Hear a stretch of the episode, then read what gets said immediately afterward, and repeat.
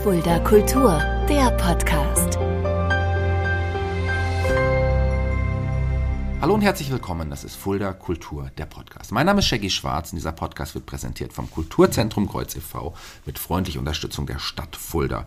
Ja, und heute sitzt ein Mann bei mir, der kein Unbekannter in der Stadt Fulda ist, ein Kollege auf, einen, auf der einen Seite, er ist nämlich auch Moderator, er ist auch DJ, aber eigentlich ist er Professor an der Hochschule hier in Fulda. Bei mir heute Professor Dr. Sascha Skorupka. Hallo Sascha. Hallo, schön, dass ich da sein kann. Ich habe ja schon erwähnt, du machst ja auch viele Dinge, viele verschiedene Dinge, über die werden wir heute alle sprechen. Aber eine Sache zuerst nochmal. Ähm, der Science Slam steht wieder an. Was ist genau ist der Science Slam und was machst du da? Science Slam ist Wissenschaft in Schön, Wissenschaft in Spaß und Wissenschaft in Unterhaltung. Ich moderiere das jetzt schon seit oh, vielen Jahren. Ich glaube, das wird jetzt der 20. Science Slam am 20. Oktober. Passt eigentlich ganz gut.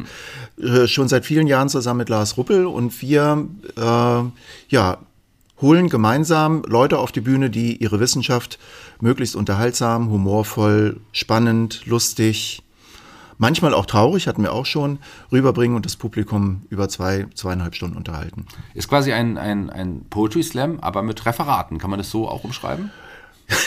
Poetry Slam mit PowerPoint sozusagen. Ja, PowerPoint, ja.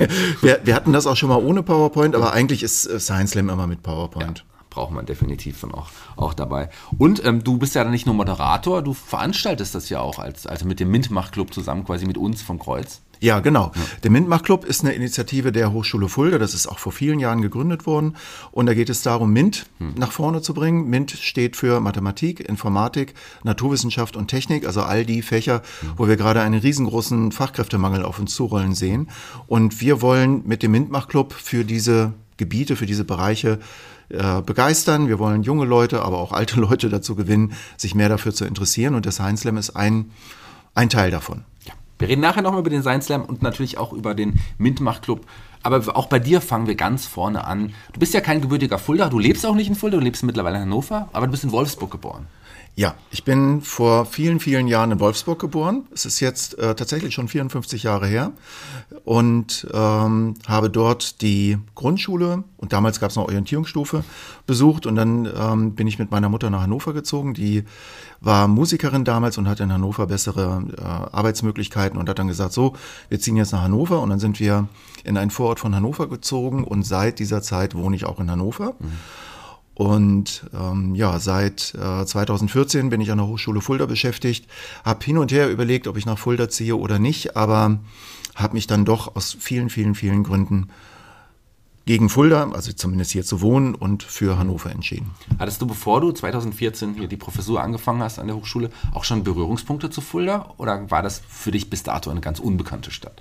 Ich hatte witzigerweise einen Berührungspunkt im Rahmen eines Projektes, was ich mal gemacht habe. Ich habe äh, vor von 2008, meine ich, bis 2014 das Einstein-Mobil betreut. Das ist so eine ähm, Aktion gewesen von einem Physiker, von einem Astronomen, der Relativitätstheorie populärwissenschaftlich ähm, rüberbringen wollte und der hat Exponate entwickelt. Hans Ruder war das, ähm, ein ganz bekannter deutscher Physiker, der ähm, ganz viel mit äh, Computeranimation und, und Computervisualisierung gemacht hat. Ähm, und der hat so Exponate entwickelt damals im Rahmen seiner Forschung, um Relativitätstheorie anschaulich mhm. zu machen. Und das Ganze hat er schultauglich aufgebaut, äh, hat das dann unterstützen lassen von einer Stiftung und an Schulen vermietet. Und äh, wir waren dann also mein damaliger Kollege und ich in der Firma, die ich damals hatte, wir waren einer der, ähm, ja, kann man das nennen, Ausrichter, äh, äh, Lieferanten. Also ähm, gehörten zu dem Teil, die diese Ausstellungsstücke äh, an die Schulen verteilt haben.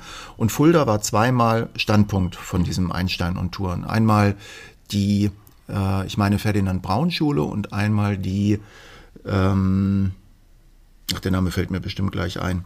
Jedenfalls, das war ganz witzig. Ich war also zweimal auch kurz hintereinander dann in Fulda mit dem Einsteinmobil und äh, bin durch die Straße, durch die Leipziger Straße durchgefahren, äh, Richtung Autobahn und habe mir dann so gedacht, und das war sehr witzig, ach, die haben eine Hochschule, das wusste ich ja gar nicht. Fahre so an diesen Garnisonsbauten da entlang, gucke da so, aha, eine Hochschule, hm, das ist ja interessant, das ist ja witzig. Und ich glaube, ein Jahr später habe ich mich tatsächlich dann da beworben Und anderthalb Jahre später, also nachdem ich da lang gefahren bin und diese, diese ähm, Gebäude angeschaut habe, bin ich dann tatsächlich auch berufen worden. Das ist ganz witzig. Und ich muss heute immer noch, wenn ich die Leipziger Straße hoch zur Hochschule laufe vom Bahnhof, immer, immer wieder mal daran denken, wie ich damals mit dem Auto da lang gefahren bin. Ja, da konntest du es noch nicht ahnen, Nee. was für eine Bedeutung später die Hochschule Nee, nee, haben wird. also ja, und das, woran ich mich auch erinnern kann, war, dass ich versucht habe, den McDonalds am Bahnhof, als ich hier war und dann was essen wollte, ähm, wie ich versucht habe, mit dem Auto zu diesem McDonalds am Bahnhof zu kommen und dann in diesem Einbahnstraßen-Labyrinth mich dann irgendwie verfahren habe und es dann aber trotzdem geschafft habe. Also das waren so meine ersten Begegnungen mit Fulda. Und äh, ich hatte das ganz gut in Erinnerung und ich habe mich dann sehr gefreut, hierher zu kommen. Das glaube ich gerne. Aber lass uns noch mal ein bisschen noch mal zurückgehen, noch ein paar Ja. Jahre in die 80er zum kleinen Sascha. Der hatte wahrscheinlich damals noch nicht an Fulda gedacht und hatte wahrscheinlich auch noch nicht gewusst, was später aus ihm werden würde. Hattest du irgendeinen anderen Berufswunsch als, als, als kleines Kind, als Junge? diese berühmte Frage, was willst du mal werden, wenn du mal groß bist? Also ich hatte, ähm, ich war immer so ein kleiner Technik-Nerd. Also ich fand immer Technik geil. Ich fand Weltraum total geil. Ich habe damals ähm, den ersten Teil von Star Wars im Kino gesehen als kleiner Junge. Äh, was mich total geflasht hat. Das fand ich total geil. Diese Roboter und die Raumschiffe und der böse Darth Vader und das war total geil. Das hat mich total geflasht und ich wollte irgendwas mit Weltraum machen, wollte Astronaut werden und äh, irgendwas mit Technik und dann hatte ich eine, ähm, ja, sagen wir mal, äh, stolperreiche Schulkarriere. Also ich, äh, dieser, dieser Ortswechsel von Wolfsburg nach Hannover, der den, das war schwierig für mich damals, äh, weil meine Mutter auch sehr viel zu tun hatte. Und dann äh, ja, bin ich mit der Schule nicht klargekommen, bin dann vom Gymnasium geflogen. Da war erstmal aus der Traum mit Astronaut, war dann erstmal nichts. Und dann bin ich auf die Realschule, habe dann da Gas gegeben und äh, habe dann aber danach erstmal eine Ausbildung gemacht und da ich mich für Technik und Elektrizität auch immer interessiert habe, Gewitter auch immer toll fand zum Beispiel, war es für mich völlig klar, dass es was Elektrotechnisches werden sollte und es ist dann Fernmeldehandwerk geworden. Also früher hieß das Fernmeldehandwerker, heute heißt das, ich weiß gar nicht, Kommunikationselektroniker oder irgendwie sowas. Das Berufsbild hat sich auch fundamental geändert und ich habe dann bei der Post damals das eben gelernt. Ähm, löten, ähm, Telefonmasten besteigen, Kabel aufhängen, Kabel durch Erde ziehen, Telefone an- und abbauen, alles mögliche, das habe ich alles gelernt. habe dann auch eine Zeit lang in dem Job gearbeitet und aber festgestellt, ich möchte eigentlich mehr machen und habe dann Abitur angefangen zu machen auf der Abendschule, habe tagsüber gearbeitet, abends Abitur gemacht, drei Jahre lang und habe dann studiert. Und da war noch so die Frage, was studierst du? Und da habe ich meinen Physiklehrer, mit dem ich sehr gut, mich sehr gut verstanden habe damals, äh, gefragt und er meinte so, ja, du musst Physik studieren. Ich hatte nämlich noch so die Idee, machst du Elektrotechnik oder machst du Informatik? Ich fand das alles spannend und er meinte, du musst Physik studieren, das ist genau das Richtige für dich. Das hast du, das Gefühl hast du auch dann sofort auch gehabt, ja, Physik, das ist, ist eh etwas, was mich vorher auch schon interessiert hat, das, das soll es sein? Ja, allerdings war das dann so, ich habe dann ähm, in den ersten Semestern an der Uni, ich muss es mal so rumformulieren, ich bin dann in den ersten Semestern an der Uni sehr geerdet worden. Also ich habe in der Schule dann festgestellt, ich kann das ganz gut, das liegt mir und das macht mir auch Spaß und das interessiert mich auch. Hab, war dann auch so in den, ja, eigentlich in fast allen Schulklassen, wo ich war, so der, dieser Technik-Nerd, Ja. der kleine Physik- und Technik-Nerd. Und dachte so, ich bin so der Gute, das Studium wird überhaupt kein Problem. Aber das war dann anders. Ich, ich bin dann an die Uni gekommen und wurde da sehr geerdet. Also ich war nicht mehr der einzige Physik- und Technik-Nerd. Ich war auch nicht mehr der beste Physik- und Technik-Nerd. Und ähm, es war dann auch nicht mehr so, dass das alles so leicht war, sondern es war wirklich, die ersten Semester waren echt harte Arbeit. Du da mal mit dem Gedanken gespielt, es vielleicht doch abzubrechen? Mehrfach. Mehrfach, ja. Ja, also eigentlich regelmäßig. Also so vor Klausuren eigentlich mehrfach. Und damals hatten wir ja noch das Diplomsystem, also gab es nicht Bachelor und Master, sondern wir hatten dann Diplom. Und die Vordiplomsprüfung, das rollte wie so eine wie so ein riesen Tsunami auf mich zu. Und ich habe da mehrfach ernsthaft drüber nachgedacht, warum mache ich diesen Scheiß eigentlich? Aber es war jedes Mal so, wenn ich dann eine Klausur bestanden habe oder wenn ich dann etwas Neues gelernt habe und etwas Neues machen konnte, dass ich mir dann gedacht habe, ich mache das in jedem Fall weiter, das ist total geil. Du hast das ja auch durchgezogen. Ja, ja, habe ich Du auch. hast den Abschluss gemacht und Ja. du bist dann aber auch erstmal als wissenschaftlicher Mitarbeiter auch ähm, in Hannover geblieben. Ja, ja, ich bin dann in Hannover geblieben. Ich hatte äh, während der äh, Vorlesungszeiten damals immer mehr Spaß daran gefunden, die ähm, Experimente im Hörsaal. Also wir hatten das große Glück damals in den Physikvorlesungen, in den Experimentalphysikvorlesungen Experimente vor, zu, mhm. vorgeführt zu bekommen. Das hat mich total begeistert und fasziniert und ich bin dann als Hörsaalassistent tatsächlich mhm. auch genommen worden. Also ich habe mich dann beworben, ich möchte das machen und äh, hatte dann dort eine Stelle als Hörsaalassistent. Mhm konnte dann Experimente aufbauen, habe ganz viel dadurch gelernt. Also nicht nur physikalisch viel gelernt, sondern auch Didaktik und mhm. wie präsentiert man so Sachen und habe dann auch so meinen Spaß an auf der Bühne stehen mhm. entdeckt. Äh, so, die Sachen müssen ja vorgeführt werden. Und das hat mir so viel Spaß gemacht. Und dann habe ich ähm, 1998 meinen damaligen ähm, Prof, der die Vorlesung, die Grundlagenvorlesung gemacht hat, überreden können, mir am letzten Freitag vor Weihnachten mhm. seine Vorlesung zur Verfügung zu stellen, um dort eine Experimentiershow zu machen, die ich dann Weihnachtsvorlesung mhm. genannt habe. Und das war 98, war das so, das war voll schon. Mhm. In den Hörsaal passen 530 Leute rein. Den gibt es immer noch in dem mhm. großen Physikhörsaal in Hannover. Das war voll und wir haben dann, ich habe das mit einem Kumpel damals gemacht, Experimente vorgeführt. Wir haben und ein paar Sachen auch selber gebaut, die wir neu vorgeführt haben. Mhm. Unter anderem Tesla-Trafos, das sind so Dinger, die Blitze machen können, die so in die Luft züngeln. Die sieht man auch immer wieder, wenn es um Gewitter oder um irgendwie Show-Sachen geht, sieht man immer wieder solche mhm. Tesla-Trafos. War das quasi dein erster Science Slam dann so? Im Grunde genommen ja. Im Grunde genommen ja. Und wir haben dann, also wir haben die Experimente zusammen gebaut und haben sie dann vorgeführt und haben dann auch so eine Geschichte erzählt. Und das war ein einschlagender Erfolg, mhm. ein durchschlagender Erfolg. Und der ähm, andere Prof, also es gab damals so zwei Großkopferte mhm. bei uns äh, im, im, in der Fakultät äh, für Mathematik und Physik im Physikbereich. Und bei dem einen habe ich die erste Vorlesung gemacht und der andere, der auch, wie gesagt, äh, ein wichtiger, eine wichtige Person da war, meinte dann, oh, das machen wir nochmal. Und nächstes Jahr machen wir dann Optik. Mhm. Also nicht Elektrizität, sondern wir machen Optik. Und dann wussten wir schon mal, okay, haben wir ja eine Aufgabe.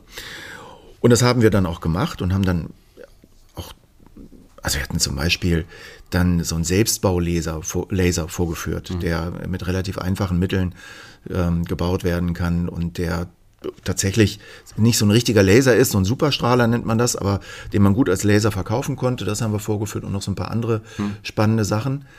Und da war es dann schon so, da haben wir zwei Veranstaltungen gemacht also wir haben zweimal den Hörsaal voll bekommen. Einmal hatten wir eine sogenannte Generalprobe, die, äh, da haben wir dann Schulen eingeladen und äh, die war voll. Und dann die zweite war dann die normale Veranstaltung und die war auch voll und es mussten aber viele Leute abgewiesen mhm. werden, weil wir aus Sicherheitsgründen niemanden auf den Treppen sitzen lassen durften und so weiter und so weiter. Mhm. Und damit ist so ein Stein ins Rollen gekommen, der dann damit endete, dass wir 2003, als ich das das letzte Mal gemacht habe, dann mit einer Kollegin zusammen, mhm haben wir insgesamt fünf Veranstaltungen gemacht, zwei am Donnerstag, drei am Freitag. Und hatten dann also ähm, ja fast 3000 Zuschauer spätestens da war dir wahrscheinlich klar, dass du sowas auch immer wieder machen willst. Ja, ja, das ja. ist ja, quasi nicht nur normale, in Anführungsstrichen, Vorlesungen, sondern wirklich auch so Showvorlesungen. Solche Showvorlesungen. Genau. Das ist auch genau Und das war, das war dann auch der, der ähm, Grund, dass ich, ich bin dann immer in Hannover geblieben, ja. wollte das auch weitermachen und ich konnte mir dann die Doktorandenstelle so ein bisschen aussuchen, weil natürlich die Uni Hannover festgestellt hat, ja. diese Vorlesung ist ein riesengroßer, ähm, ein riesengroßes Spektakel, ist eine riesengroße Chance auch die Physik sozusagen ähm, bekannter zu machen und populärer zu machen. Und dann bin ich in das Institut für äh, Gravitationsphysik gegangen, mhm. beziehungsweise es hat so einen Doppelnamen, das ist total kompliziert, hängt mit der Historie zusammen, äh, Max-Planck-Institut für Gravitationsphysik und mhm. habe dann da Laserentwicklung gemacht. Mhm. Und aber auch immer weiter noch diese äh, Weihnachtsvorlesung. Ja.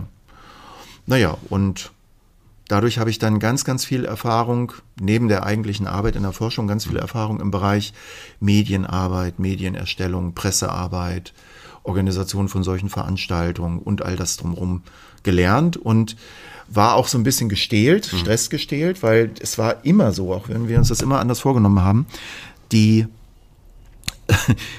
es war eigentlich immer so, ich habe die Nacht davor nicht geschlafen. Mhm. Also eigentlich nie. Mhm. Weil es immer so war, dass wir noch auf den letzten Drücker irgendwas fertig machen mussten und irgendwas nicht funktioniert hat. Und ähm, ja, und es war eigentlich immer so, eine Stunde, ja, manchmal habe ich eine Stunde geschlafen. Mhm. Und dann habe ich diesen Tag durchgezogen mit drei Stunden, also drei Veranstaltungen, ja. a anderthalb Stunden. Und war dann den Freitagabend platt, war dann durch, habe dann Samstag bis mittags geschlafen, dann mussten wir alles wieder aufräumen. Das ging dann auch nochmal bis abends und dann war Weihnachten und ja, so war das dann. Es war eine geile Zeit. Das kann ich mir vorstellen. Das war auch, aber auch die Hochzeit damals der, der Wissensshows, die gab es davor schon im Fernsehen, meine ich jetzt. Die gibt es auch heute, heutzutage noch. Ja. Aber in der Zeit gab es ja auch wirklich viele. Hast du damals auch äh, den Wunsch gehabt, und du hast es ja auch gemacht, ich weiß es, ins ja. Fernsehen zu gehen damit? Ja, hatten wir und wir hatten auch die Idee, uns selbstständig zu machen. Und es hat dann 2006 dazu geführt, dass wir eine Firma gegründet haben, damals, die hieß Atevis, stand für Kunst und Wissenschaft. Mhm. Ähm, diese dieses Wissen und diese, diese Erfahrung, die wir haben, äh, ja, anzubieten. Hm. Und ähm, in einem ähnlichen Zeitraum damals sind auch die Physikanten gegründet ja. worden, die auch heute noch am Markt sind und auch heute äh, Fernsehshows und so weiter auch immer noch beliefern. Ähm, und äh, wir waren sozusagen Konkurrenz, also wir kannten uns dann hm. irgendwie, haben uns kennengelernt auf verschiedenen Veranstaltungen. Und äh, ich kenne den Chef auch noch ganz gut und äh, sind, wir sind gut bekannt. Und es war dann aber so, also wir hatten dann, wir hatten das so ein bisschen aufgeteilt. Wir hatten so zwei Spezialitäten, die die Physikanten halt nicht so gut konnten. Das eine war Feuer auf offener Bühne und das andere waren Blitze. Hm. Also das geile Zeug im Grunde genommen. Und wir hatten dann eine Show entwickelt, die hieß die Feuershow, wo wir dann eine Stunde lang Experimente zum Thema Feuer vorgeführt mhm. haben. Und da waren dann auch solche Sachen dabei wie so eine Fettexplosion oder äh, eine Knallgasexplosion und was mit flüssigem Sauerstoff und solchen Sachen. Also auch zum Teil wirklich gefährlichen Sachen oder sagen wir mal anspruchsvollen Sachen. Aber wir haben das so gut dann hinbekommen, dass wir das wirklich out of the box vorführen konnten. Mhm.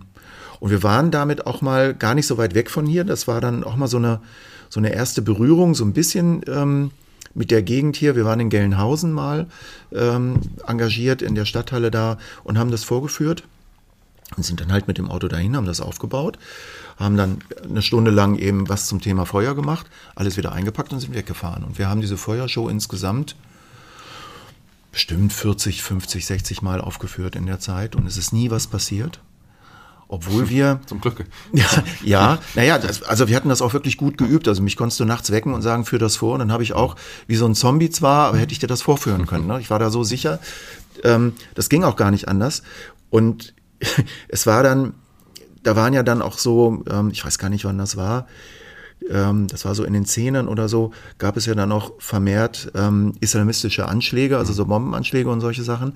Und ich habe mir damals dann schon gedacht, wenn uns jetzt die Polizei mit diesem Auto anhält, wir hätten uns sofort stillgelegt, weil wir hatten, wir hatten alles, was du brauchst, um Feuer zu machen und um Explosionen zu machen, das hatten wir da schön an Bord.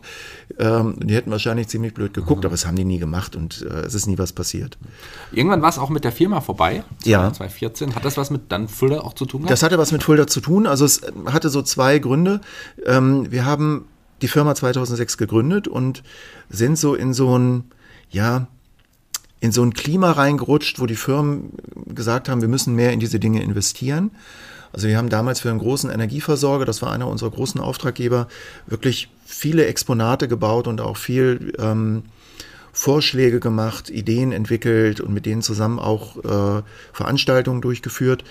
Und dann kam die große Finanzkrise 2008, 2009 und dann wurden diese Budgets alle zusammengekürzt. Mhm. Und das war für uns sehr, sehr schwierig weil ähm, ja, die Gelder flossen halt nicht mhm. mehr so. Und wir waren zu dem Zeitpunkt so ein bisschen auf Wachstum ausgerichtet, was dann nicht mehr stattgefunden hat.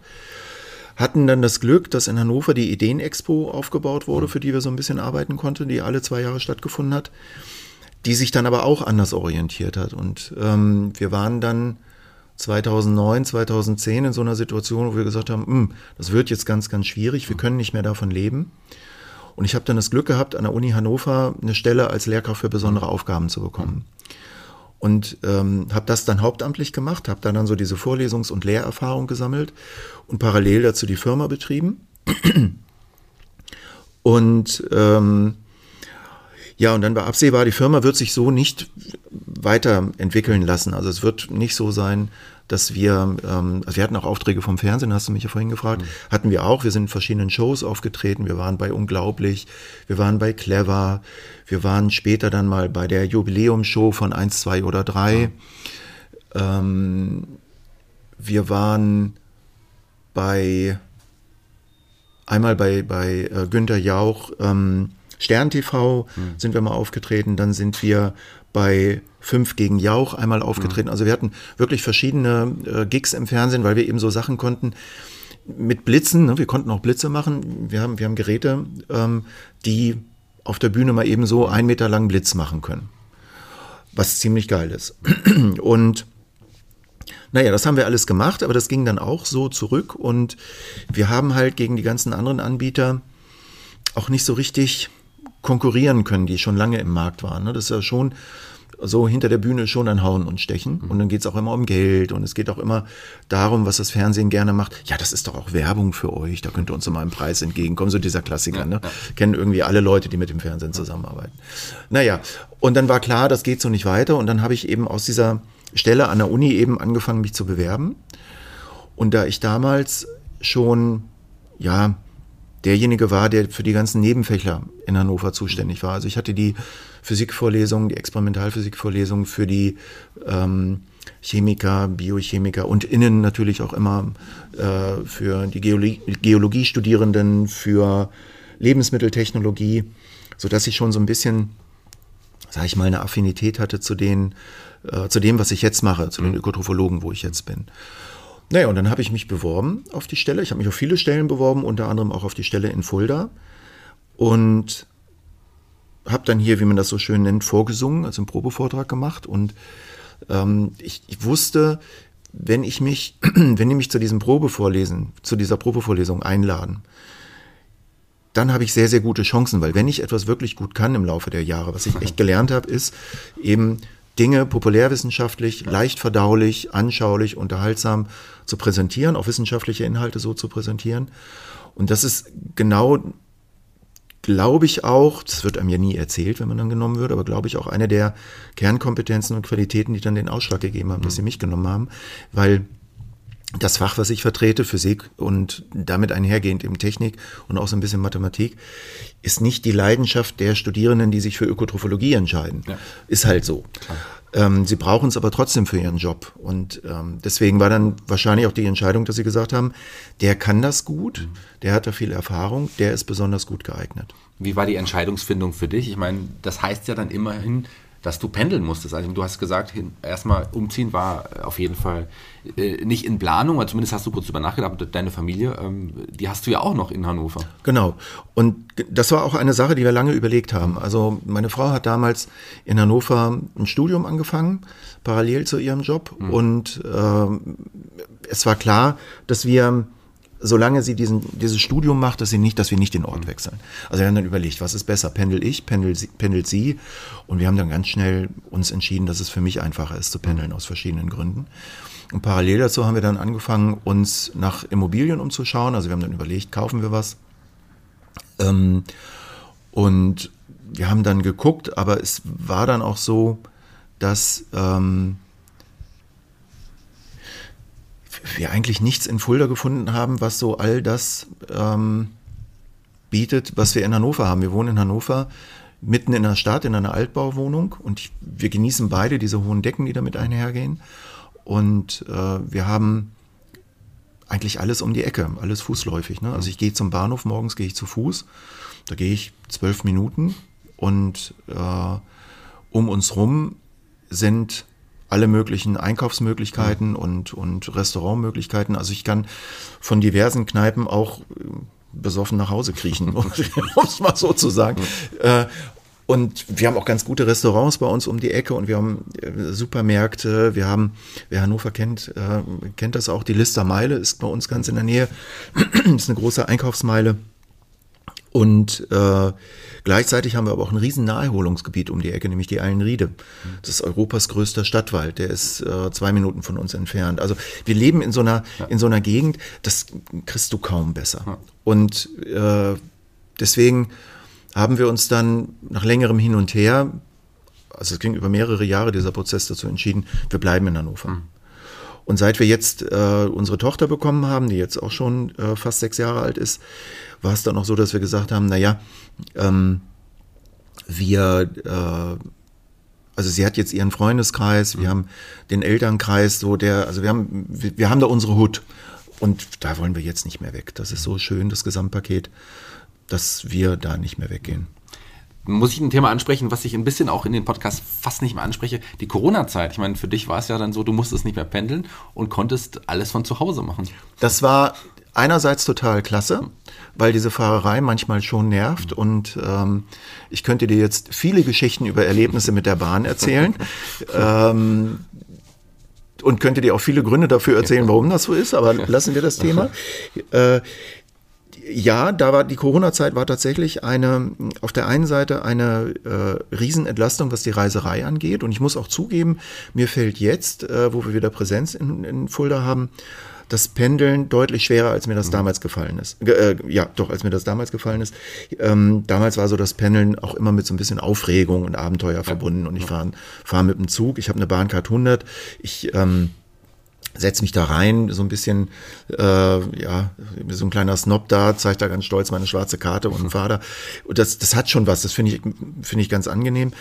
Inzwischen finde ich aber das Ganze anstrengend, weil ich mich, wie gesagt, daran gewöhnt habe, mhm. äh, von zu Hause zu arbeiten, nicht mehr zu pendeln und weil tatsächlich auch die Bahn ähm, in den letzten Jahren nochmal deutlich nachgelassen hat. Also die Verspätungen haben deutlich zugenommen, die Probleme mit den Fahrzeugen haben deutlich zugenommen. Also es kommt immer häufiger vor, dass äh, das Restaurant nicht funktioniert, äh, dass das zu ist, dass ach, irgendwas schief geht. Also das, ähm, die fahren, die pfeifen wirklich aus dem letzten Loch und ähm, ja, das macht das Ganze ein bisschen mühsamer. Aber, das ist das große Aber, ähm, wenn man so in seiner, ja, in seinem Bereich da sitzt und nicht mehr diese Flurgespräche hat und nicht mehr diesen direkten Kontakt zu den Studenten hat, macht das was mit einem. Mhm. Und mit mir hat das sehr, sehr viel gemacht. Also ich, ich habe den Kontakt mit den Kolleginnen und Kollegen, die Gespräche, dieses kurze, ach Mensch, ich habe mal das und hast du mal das gehört und so, was ja auch ganz viel fachlich ist. Ne? Da sind neue Dinge, da redet man drüber. Diesen Austausch habe ich extrem vermisst und ich habe tatsächlich, ist total bekloppt eigentlich, ähm, zumal ich aus einer Zeit komme, für die das ja völlig selbstverständlich war, zu telefonieren. Mhm. Ich habe das Telefonieren völlig vergessen. Also, dass man die Kollegen ja auch mal anrufen kann. Das war überhaupt nicht.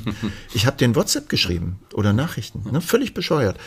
Äh, und der Kontakt zu den Studierenden hat mir auch gefehlt. Dieses auf der Bühne stehen, Sachen erzählen, äh, Experimente vorführen, was ich auch in den Vorlesungen mache, das hat mir auch total gefehlt. Und so bin ich dann immer mehr in meiner Höhle, in meinem Büro. Ich habe mir das da sehr schön gemacht.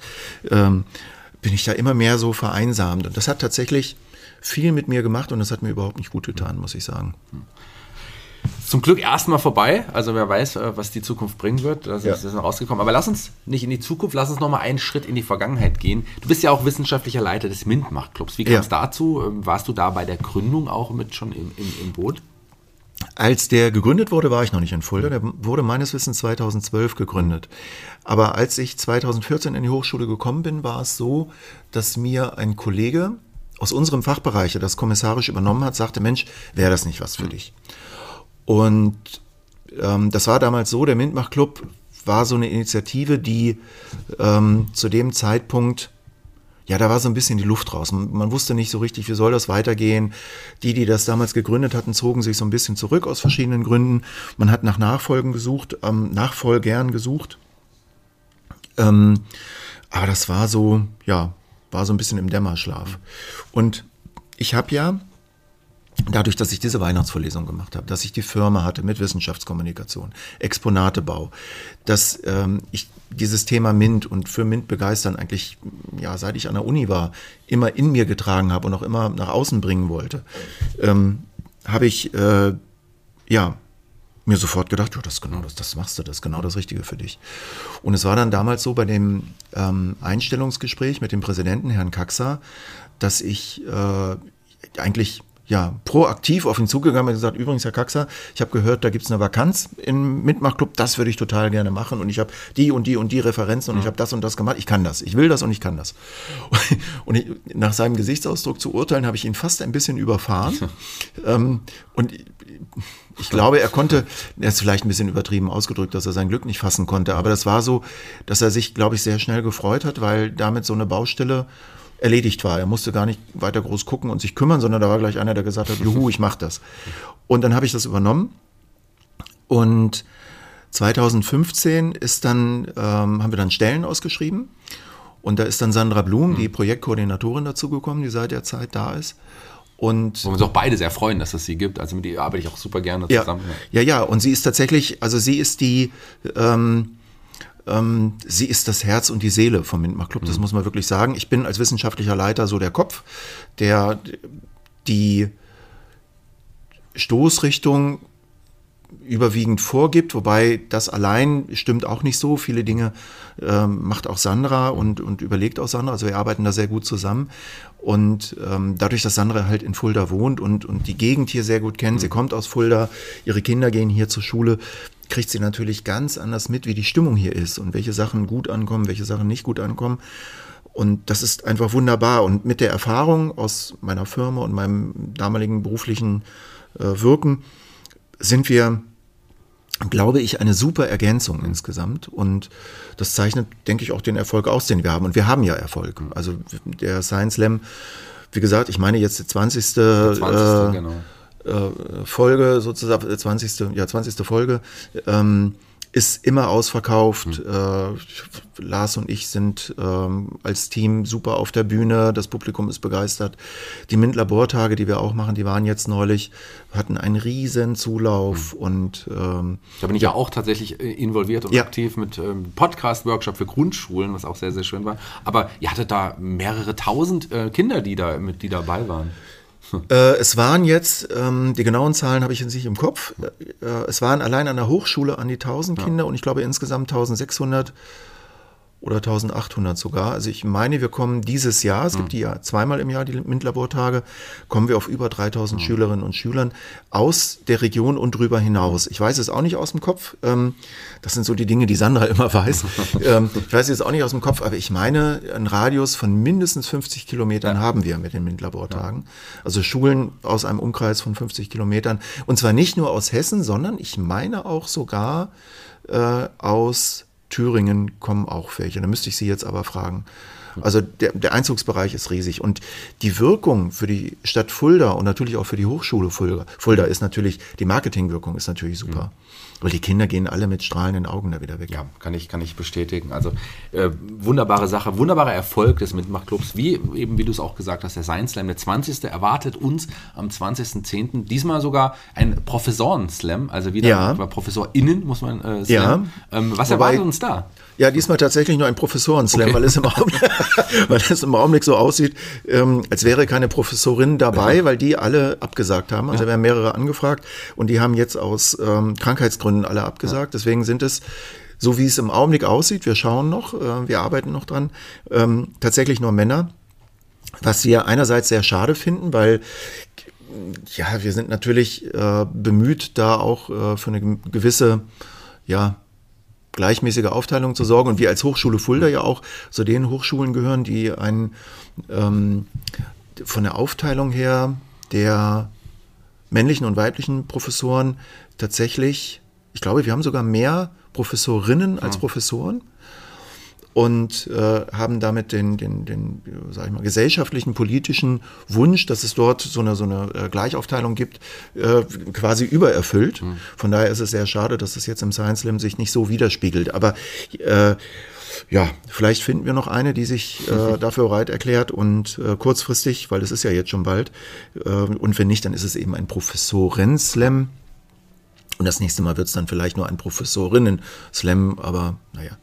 Mir ist viel wichtiger, dass die äh, Leute, die auf der Bühne stehen, tolle Vorträge halten, dass das Publikum begeistert ist und dass alle an dem Abend sehr viel Spaß haben. Das ist das, was für mich das Wichtigste ist tatsächlich. Das wird auch so sein. Am 20.10. Es gibt noch Tickets, schlag zu, es lohnt sich definitiv. Es gibt ja drei Slams, eigentlich in normalen Zeiten, drei Science Slams im Jahr, zwei im Kreuz Ja. Einen mit den Professoren, das ist jetzt quasi eine neue Tradition geworden. Ja, genau. Dann gibt es einen mit auch normalen Science Slammern in Anführungsstrichen. Und es gibt einen äh, Science Slam, der außerhalb vom Kreuz äh, sein wird, dieses Jahr an, der, an den Hochschultagen. Nächstes Jahr wahrscheinlich bei der Landesgartenschau. Also Nee, umgekehrt, dieses Jahr in der Landesgartenschau, weil wir haben die ja dieses Jahr schon und nächstes Jahr wieder in den Hochschultagen. So rum. genau. Also nee, wir sind 2023 in der Landesgartenschau. Wir sind ja noch in 22. Also 2023. Ach nee, du hast recht. Stimmt, wir sind ja noch in zweiter. Ja, du hast recht. Ich ja, ja, ja, ja, ja. Also nächst, der nächste Science Slam, genau. Der nächste Science Slam im Sommer, hast du recht. Der nächste Science Slam im Sommer wird nicht ähm, wie dieses Jahr in den Hochschultagen stattfinden, sondern in der Landesgartenschau. Ja, genau. Ich, für mich ist die, weil wir schon so viel darüber reden, ist die irgendwie jetzt, also demnächst, dass dazwischen ein Jahreswechsel stattfindet. Hast du völlig recht, habe ich äh, total übersehen. Ja, gut. Das ist ja auch, äh, Jahreszeiten ist ja auch für einen Physiker und Techniker nicht so wichtig, oder? Das ist. Doch, doch. Eigentlich schon, ja. Doch, Eigentlich doch. schon. Also die Wiege, die Wiege der Naturwissenschaft, die Wiege der Astronomie ist ja tatsächlich diese Geschichte mit den Jahreszeiten. Ne? Also die, die Entwicklung der, jetzt hast du, jetzt hast du was, jetzt muss ich dir was erzählen. Die Entwicklung der Menschen vom Jäger und Sammler zu den Ackerbauern ist ganz, ganz stark damit verbunden, dass Himmelsbeobachtung gemacht wurde, weil die brauchst du, um zu wissen, wann die richtige Zeit zum Säen und wann die richtige Zeit zum Ernten ist. Also der Ackerbau ist ähm, maßgeblich davon beeinflusst, dass wir ein Gefühl für Zeit entwickeln, für Jahreszeiten, für Periodizitäten, also dass nächstes Jahr wieder ein Sommer kommt und für solche Sachen wie der Mond steht, weil du durch den Mondstand und durch den Sonnenstand äh, weißt, wann eben welche Jahreszeit ist. Also das ist quasi die Wiege der Naturwissenschaft im Grunde genommen. Ja, von den Jahreszeiten über die Jäger und Sammler, den Moderatoren, den Physikern, den Technikern zu etwas, worüber wir noch gar nicht gesprochen haben. Du bist auch DJ. Wie kommt das? Meine Mutter war Musikerin, die hat ihr Geld mit Musik verdient. Das heißt, ich bin ähm, permanent mit Musik aufgewachsen. Äh, und meine Mutter hat äh, ähm, damals Covermusik gemacht. Also die war das, was heute DJs machen. Sie hat in einer Liveband gespielt und ist in den 70ern durch verschiedene Hotels und so weiter getourt und hat dort äh, eben Covers gesungen und damit die Leute unterhalten, was heute eben DJs machen. Da hast du ja kaum noch Live-Musik. Und das hat sie viele Jahre lang gemacht und ähm, ich bin immer, wenn es möglich war, mitgereist und habe so diese, diese Künstlerwelt und diese Welt des fahrenden Volkes äh, mit all seinen Höhen und Tiefen miterlebt und habe das, ja, irgendwie ist das in mir drin. Und ähm, damals in den 70ern war ja so ähm, die Phase auf der einen Seite äh, auch immer noch so ein bisschen Flower Power in Europa. Das ging ja dann so, schwappte von, von den USA rüber.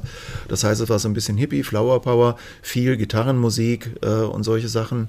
Ähm, mit den entsprechenden Songs, die meine Mutter alle gesungen hat. Also die äh, hatte echt ein breites Spektrum, was sie singen konnte.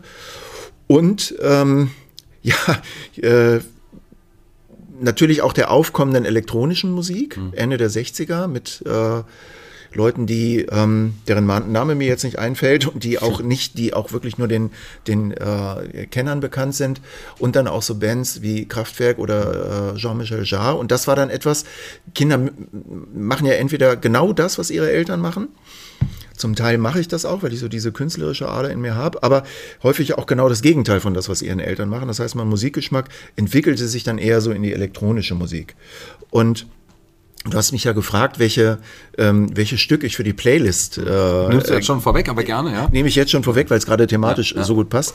Äh, und ich habe mich entschieden für äh, Jean-Michel Jarre, Oxygen Part 4. Das ist auf der ersten Schallplatte, die damals rausgekommen ist von Jean-Michel Jarre, der etwas völlig Neues gemacht hat. Ähm, in Frankreich, ähnlich wie es damals Kraftwerk in Deutschland gemacht haben, äh, was ja dann auch unter dem Namen Krautrock bekannt worden ist, äh, bekannt geworden ist. Ähm, nämlich mit Synthesizern und äh, Elektronik Musik zu machen. Und dafür teilweise die Sachen ja auch selber zu bauen. Kraftwerk haben ja viele Sachen selber gebaut, weil es das gar nicht gab. Und dieses ähm, Jean-Michel Jarre hat ja so ein bisschen dieses Symphonische, aber eben komplett elektronisch erzeugt. Und ähm, dieses Oxygen 4, Oxygen Part 4, ist äh, dann ja auch in die Charts gekommen, war eines der bekannteren Stücke damals und war so eine, ja, so ein Gegenentwurf zu dem ganzen, ich sag jetzt mal, Gitarrengeschrabbel, was ansonsten damals eben äh, angesagt war. Und mich hat das fasziniert und begeistert und ich bin seit der Zeit großer Fan elektronischer Musik. Mhm. Und äh, auch wenn das aus heutiger Perspektive, ich höre mir das manchmal äh, immer noch wieder an, ähm, sehr rudimentär mhm. klingt angesichts der Möglichkeiten, die heute die Technik bietet, ist es trotzdem faszinierend, wie er aus Rauschgeneratoren und irgendwelchen ähm, ja, Instrumenten, die er da benutzt hat, schon diese Klangvielfalt hinbekommen hat. Das ist schon geil. Also das, das ist wirklich extrem kreativ und deswegen finde ich dieses Stück immer noch toll. Mhm. Es ist heute angestaubt, weil du das heute klangmäßig ganz anders machen würdest. Wenn du es heute remixen würdest, würde es ganz anders klingen. Wahrscheinlich noch mal viel geiler. Aber für die damaligen Ohren, die Gitarrenmusik, Live-Musik, äh, sehr gesangorientierte Musik, jetzt außer die klassische Musik, die äh, halt bis vielleicht auf die Oper oder so eher nicht gesangorientiert war. Das war ja was völlig Neues. Mhm. Und das fasziniert mich immer noch und deswegen dieses Stück. Und ähm, die ähm, von der Musik her und die Begeisterung von der Bühne eben durch ja das, was meine Mutter gemacht hat. Ich habe mhm. eben immer gesehen, sie stand auf der Bühne in ihren Glitzerklamotten und hat auf der Bühne performt und das Publikum war begeistert und das hat mich auch angesteckt, muss ich sagen. Das fand ich auch toll. Ich habe ja als DJ auch schon erlebt, äh, auf der Bühne da auch mit äh, ja, Professor äh, Innen muss ich mhm. wieder streichen mit Professorin in dem Fall. Äh, da genau. seid ihr, glaube ich, im Trio aufgetreten. Damals, ja. ja. Das war Marc Behringer, äh, Michael Huth und ich. Und ähm, ja, das war so im Rahmen der Hochschultage. Das ist auch, bevor ich zur Hochschule gekommen bin, schon mal passiert, sag ich mal. Also es war schon mal eine Idee, das hat schon mal stattgefunden. Es haben sich dann aber nicht wieder Leute gefunden, die das wieder machen wollten. Und da ich ähm, total gerne Musik höre, auch total gerne mit so DJ-Programmen gespielt habe und das immer mal wieder auch gemacht habe und großen Spaß hatte, habe ich dann damals zu meinem Kollegen Marc Beringer gesagt, los Marc, ähm, hier, du hast da doch auch Bock drauf und wir haben einen ähnlichen Musikgeschmack, wollen wir da nicht im Rahmen der Hochschultage äh, da auftreten? Ich habe mhm. da Bock drauf, lass uns das mal machen. Und dann haben wir das gemacht und äh, mehrfach und es war immer proppevoll. Es fand dann immer im Café Chaos statt, was jetzt ja leider geschlossen ist. Ähm, und ja, ich, also beim ersten Mal haben wir bis morgens um vier oder fünf gespielt. Es wurde dann später, es wurde dann gesagt, es geht nicht so lange aus verschiedenen Gründen. Und wir wurden dann immer so um drei, wurde dann schon gesagt, so jetzt macht mal zu. Aber es war um drei immer so voll, dass ja. wir, uns wurde dann gesagt, ihr macht jetzt leiser und ihr spielt jetzt das langweilige Zeug, damit die Leute dann langsam mal gehen. Es war immer proppenvoll. Es war äh, auch, glaube ich, die Stimmung war immer super und was ich so an Rückmeldungen bekommen habe, fanden es die Leute auch immer geil. Hm. Ja. Vielleicht könnte man ja mal wieder bei einem nach einem Science Slam so eine Aftershow-Party machen. Das hatten wir ja auch schon mal ja. ausprobiert. Das hatten wir ausprobiert, aber ähm, uns wurde damals gesagt, ähm, dass äh, nach dem Slam die Leute alle nach Hause gehen und es war auch tatsächlich so. Also ich, ich, hatte alles vorbereitet und so und es war aber leer, die Hütte war leer. Science Slam war geil, alle waren begeistert und Hütte war leer. Deswegen nach dem Science Slam direkt macht es wahrscheinlich keinen Sinn, obwohl ich auch Bock darauf hätte.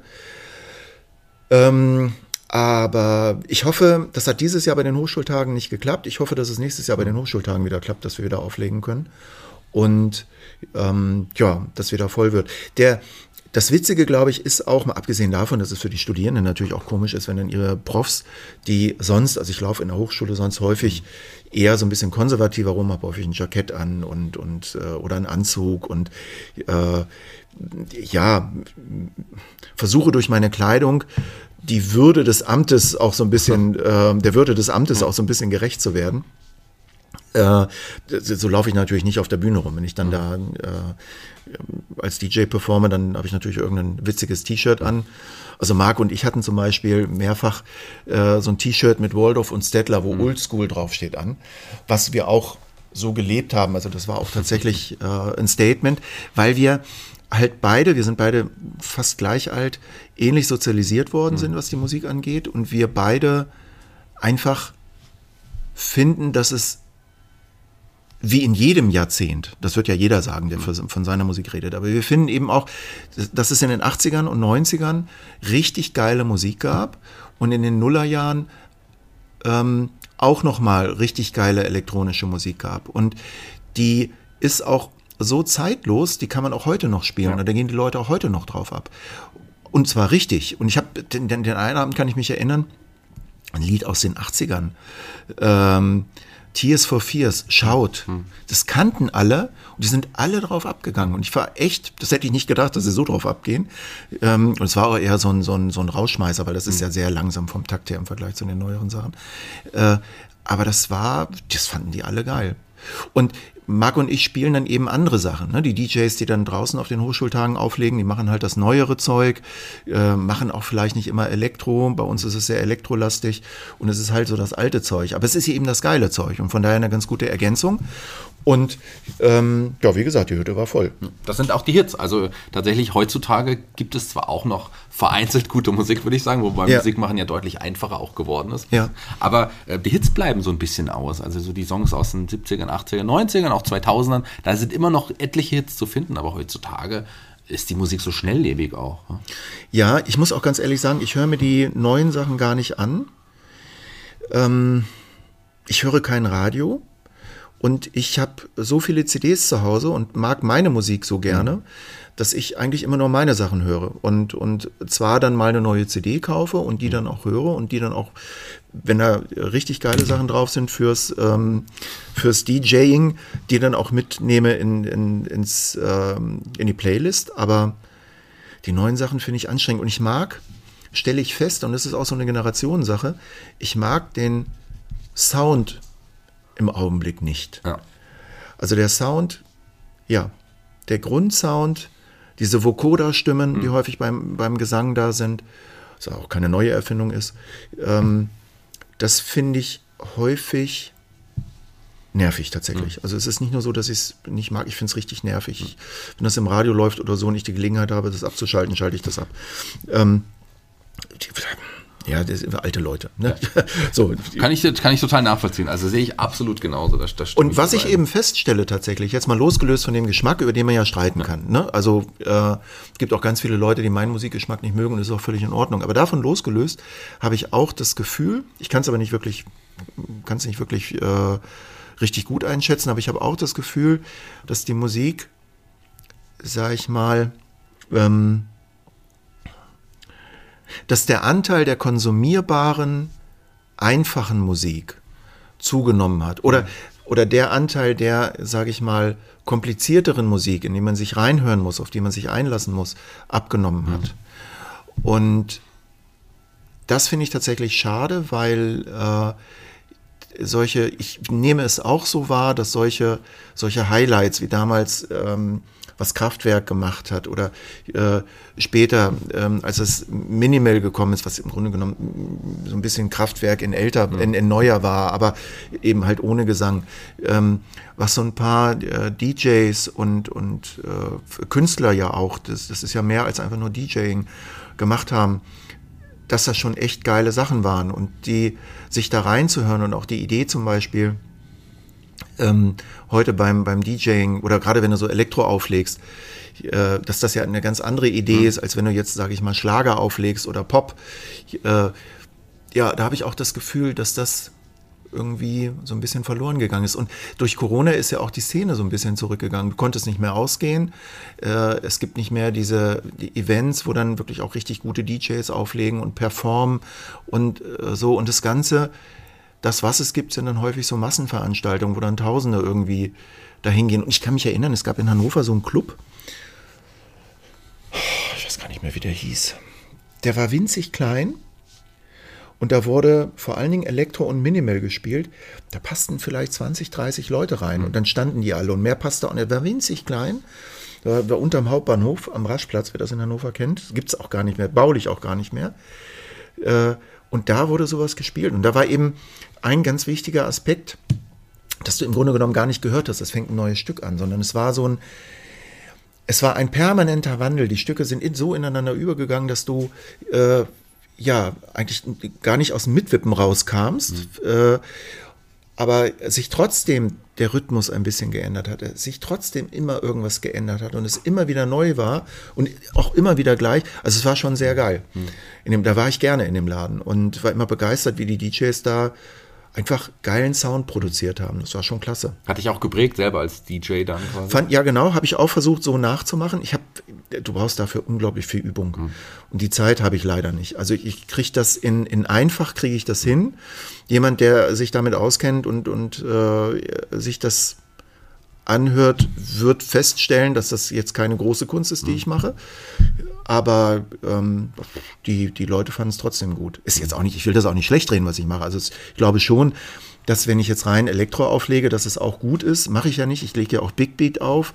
Und da sind die Stücke ja schon, ne? Also ja. Prodigy kannst du nicht mal so im Übergang machen. ähm, oder Crystal Method oder sowas. Äh, das mache ich auch. Aber ich finde es halt auch geil, wenn du so, ja, sowas hast, sowas hast was, so, was so läuft einfach. Ne? ja. Ich glaube, da sollten wir uns irgendwann nochmal die Zeit nehmen, drüber zu reden. Wir haben über Hits gerade geredet. Ein großer Hit, der überall streambar ist, sei es bei Spotify, bei Deezer, bei iTunes, bei YouTube, ist übrigens dieser Podcast, der jetzt leider schon am Ende angekommen ist.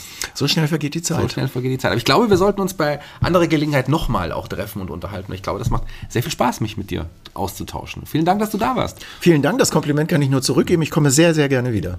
Jeder Gast bei Fuller Kultur, dem Podcast, hat sich einen Song ausgesucht. Hast du schon gemacht in dem Fall. Es war Jean-Michel Jarre, ist auf der Playlist. Toller Wunsch übrigens. Aber auch du darfst dich von den Hörern verabschieden, denn ich bin raus für heute. Die Abschlussworte, wie in jeder Folge, gebühren dem Gast. Lieber Shaggy, vielen Dank, dass ich da sein durfte. Wir haben ja schon äh, seit vielen Jahren kennen wir uns und haben auch schon mehrfach zusammengearbeitet. Und es war einfach toll, hier mal bei dir zu sitzen vor dem Mikrofon und mit dir ein bisschen zu quatschen. Und ich freue mich für alle, die ihr da draußen seid oder die Sie da draußen sind. Viel Spaß beim Zuhören, dass äh, ihr und Sie viel Spaß beim Zuhören hattet. Und ähm, ja, vielleicht bis zum nächsten Mal. Und vor allen Dingen sehen wir uns ja dann nächste Woche im Kreuz beim Science Slam. Vielen Dank.